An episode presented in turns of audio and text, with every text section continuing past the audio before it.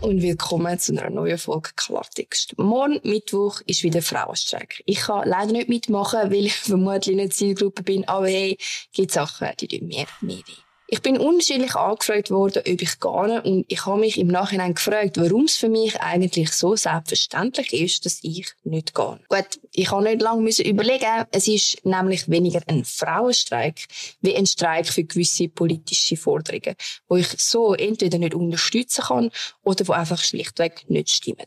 Ich habe aber dann auch gefunden, Vorurteile sind nie gut. Darum kann ich doch mal schauen, für was das Jahr eigentlich gestreikt wird. Wer weiß, vielleicht geht es ja tatsächlich mal um etwas, was wirklich Gleichberechtigung bedeuten würde. Zum Beispiel Individualbesteuerung, Teilzeitschaffen in der Armee, Steuererlass für Kitas in Unternehmen oder dass man seinen Kindern beide Nachnamen kann geben. Ich weiss, es klingt unsexy, aber hey, wenigstens wäre das wahr.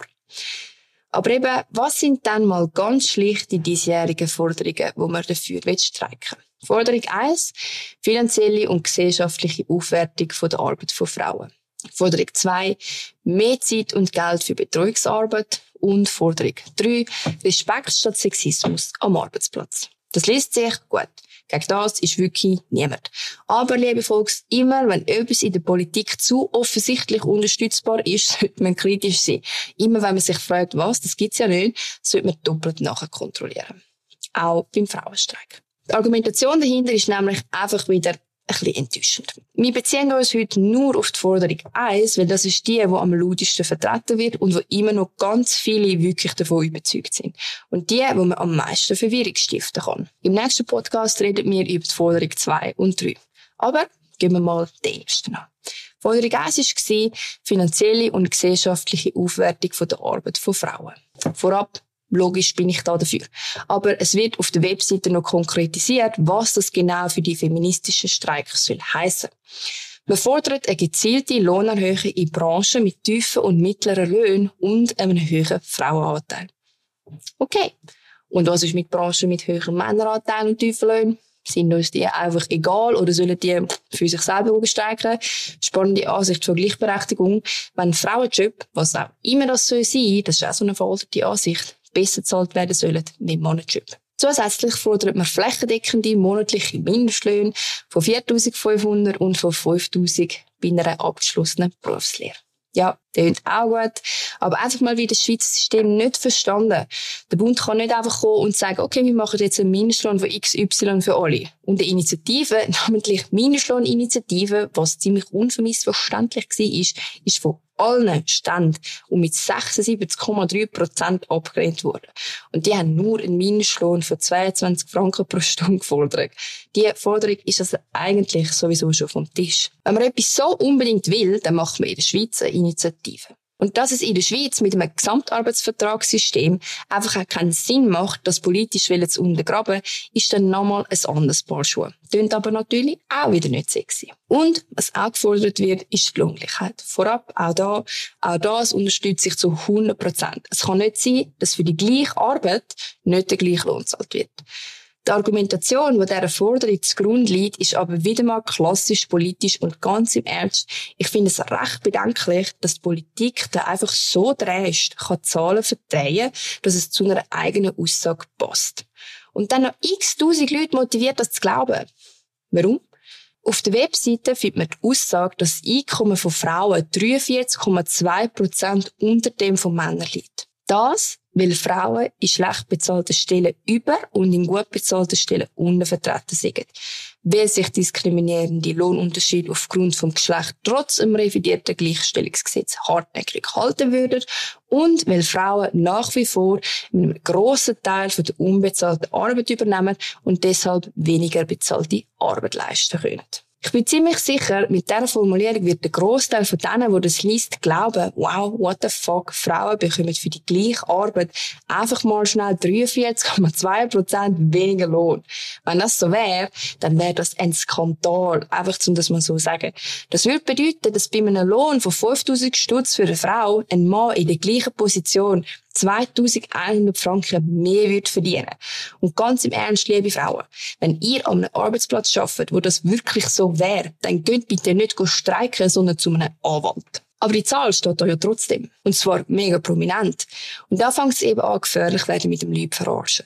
Weil bei dieser Erhebung vom BFS ist nicht eingerechnet, ob jemand Teilzeit schafft. Das heisst, wenn Frauen mehr Teilzeit arbeiten wie Männer, verdienen sie auch weniger. Das ist auch logisch. Und ich bin ziemlich sicher, niemand wird mir widersprechen, dass es fair ist, dass Leute, die 50% arbeiten, nicht gleich viel verdienen wie jemand, der 100% schafft. Und das völlig unabhängig vom Geschlecht. Und ja klar, jetzt kann jemand wieder hinführen kommen und sagen, eben, es ist ein Problem, dass Frauen mehr Teilzeit arbeiten, ja. Aber die Aussagen, dass das Einkommen von Frauen 43% unter dem von den Männern liegt, steht so auf dieser Webseite. Das stimmt nicht. Die Einführung ist also nicht unbedingt ein Zufall. Die einzig seriöse Grundlage für eine Debatte rund um den Lohn ist die sogenannte bereinigte Lohndifferenz. Das hat die NZZ vergangene Woche sehr schön ausgearbeitet. Und zwar einfach plain facts, Statistiken gelesen. Finde ich, ist so ein bisschen das Mindeste, wenn man einen Streik an dem Thema aufhängen will. Bereinigte Lohndifferenz bedeutet den Lohnunterschied, der sich nicht erklären lässt mit Ausbildung, Dienstalter und Karrierestufe.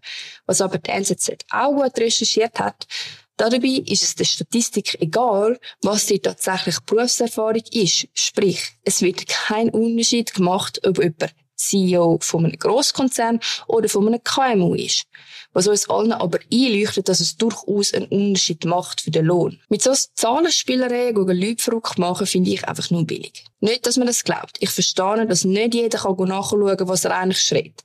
Schließlich sind Politiker eigentlich Vertrauenspersonen, wo man denkt, was die sagen, hat Hand und Fuß. You dream do. Was auch nicht die erste Forderung gehört, sind bessere Renten. Auch da. Das klingt super ist ein Anliegen, das absolut berechtigt ist. Aber von einer Rentenkürzung zu reden, ist einfach wieder mal absolut falsch.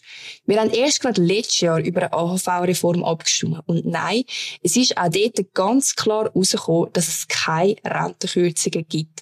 Und für alle, die dann sagen, Frauen bekommen weniger Rente, nein, das stimmt einfach nicht. Wer Teilzeit schafft, egal ob Mann oder Frau, und nicht nachzahlt, der bekommt weniger Rente. Das ist aber nicht das Problem von unserem Rentensystem, sondern von unserem Bildungssystem. Weil das nämlich einfach viel zu viele Frauen und Männer nicht wissen. Und ich bin überzeugt, auch viele Frauen in meinem Alter und jünger wissen das nicht. Wenn wir jetzt also alle Frauen, die nachher kommen, einfach hässig sein und ins gleiche Messer laufen lassen, oder wenn wir vielleicht mal anfangen, im Lehrplan unser Rentensystem aufzunehmen und zu erklären, was es heisst, Teilzeit zu arbeiten. Und vor allem, was es heisst, müssen die Lücken durch Nachzahlungen schliessen. Ich finde es einfach Verarschung von der Frauen und ziemlich respektlos, da nicht offen zu sein. Einfach gehen streiken für etwas, wo man selber ändern kann, wenn man es weiss, ist einfach nicht fair gegenüber den nächsten Generationen. Und die Schieflage von unserer AHV ist definitiv kein Frauenproblem, sondern ein Generationenproblem. Eigentlich sollten die Jungen auf die Straße und sich darüber aufregen, dass nicht endlich mal ernsthaft Forschung gemacht wird mit dem Rentenalter und der Sanierung der AHV. Weil nein, es sind nicht alle zufrieden und nein, die Wiederwahl von einzelnen Politikern ist nicht das Wichtigste für die nachkommenden Generationen. Ich hoffe, das hat euch geholfen, das Ganze ein bisschen kritischer zu sehen. Ich finde es gut und wichtig, dass man sich für seine Rechte einsetzt und der Frauenstreich gegen Diskriminierung und Sexismus finde ich absolut eine gute Sache. Ich verstehe auch jede Frau, die dort mitläuft, ohne dass sie sich vorher über Forderungen informiert hat.